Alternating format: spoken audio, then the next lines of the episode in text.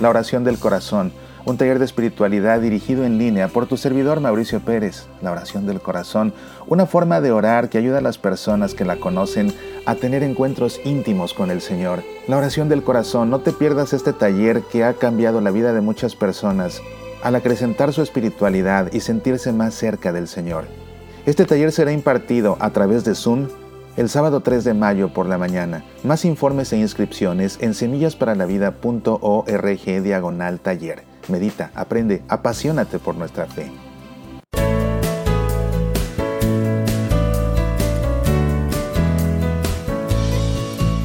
Hemos dedicado estas últimas emisiones a aprender acerca de los tres ministerios que recibimos cuando somos bautizados y somos ungidos con el crisma como sacerdotes, profetas y reyes.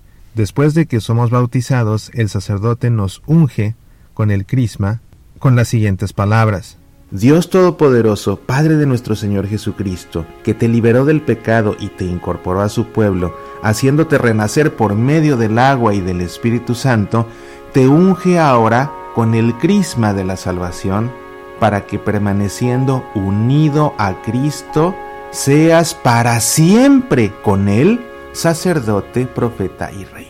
En las emisiones anteriores hemos insistido en el hecho de que nos llamamos cristianos precisamente por esta unción, porque la palabra cristiano, al igual que la palabra Cristo, significa ungido. Y de la misma manera como Cristo fue ungido sacerdote, profeta y rey, nosotros en el bautismo somos ungidos como sacerdotes, profetas y reyes y como dice la fórmula de unción, para que seamos junto con Cristo, sacerdotes, profetas y reyes para siempre.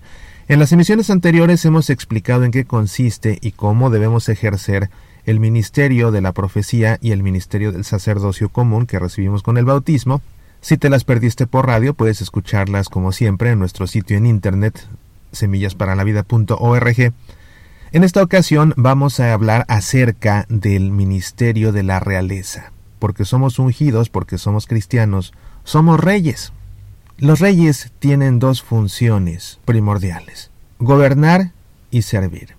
¿Cómo podemos nosotros ejercer el ministerio de la realeza en nuestra vida cotidiana?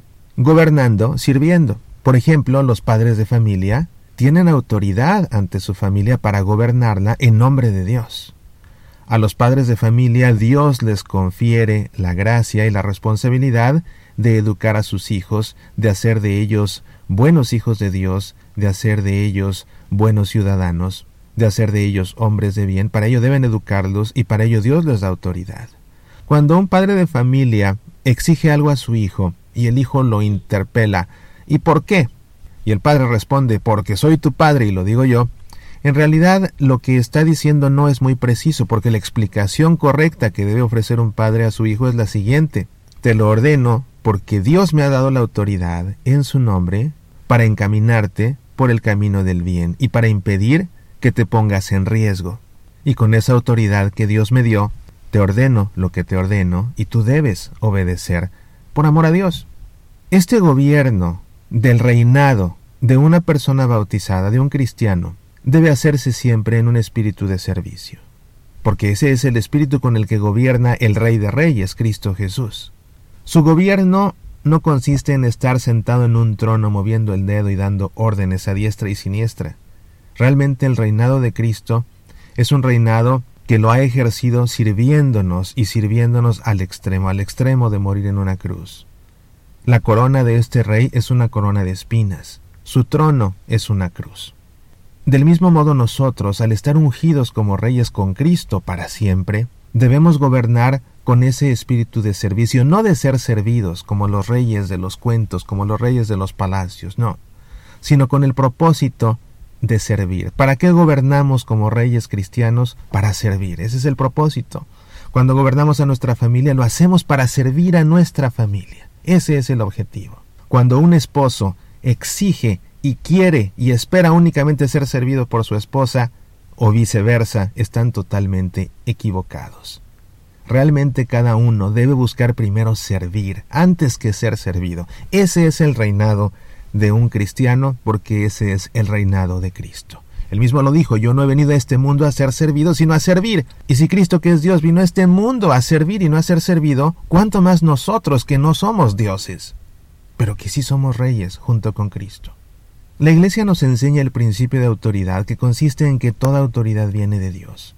Nuestro reinado no solamente lo ejercemos como padres de familia, ni como esposos, nuestro reinado también lo ejercemos en todo lugar donde nosotros tengamos autoridad como maestros en un salón de clase, como directores de una escuela, como superiores de una congregación religiosa, como párrocos, como superiores en cualquier empresa, ya sea como jefes, como gerentes, como directores, como vicepresidentes, qué sé yo.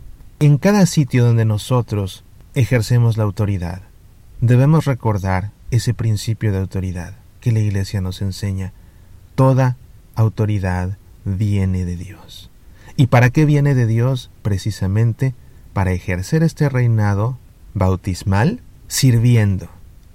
De modo que en la escuela como maestro o como director, como superior de una congregación religiosa o como padre provincial o como párroco o como gerente, subgerente, director, vicepresidente de una empresa, mi función es ejercer esa autoridad para servir no de valerme de mis empleados para conseguir mis propios intereses, sino realmente de servir, para el bien de ellos. Si Dios me concede un puesto de autoridad es para servir a quienes están a mi cargo, no para aprovecharme de ellos para conseguir mis propios intereses, pagándoles lo menos que pueda para yo ganar más, dándoles las menos prestaciones y beneficios posibles para yo ganar más, ignorando sus necesidades personales en aras de la productividad, en fin.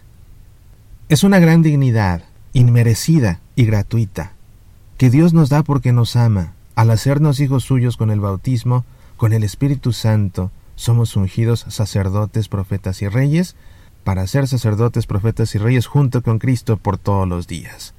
Decíamos en la primera emisión que es triste que muy pocas personas son conscientes de esta realidad tan importante, tan importante. Te repito en qué consiste cada uno de estos ministerios que recibimos con el bautismo. Somos sacerdotes. Nuestra función es representar al pueblo que Dios nos ha encomendado, nuestra familia, nuestro grupo de trabajo, ante Dios y representar a Dios ante esa comunidad y ofrecer en sacrificio nuestra vida y las diferentes situaciones buenas y malas de nuestra vida. La profecía, tenemos la obligación de anunciar el Evangelio y de denunciar el pecado. Y la realeza, tenemos la obligación de gobernar para servir. Soy Mauricio Pérez, estas son Semillas para la Vida.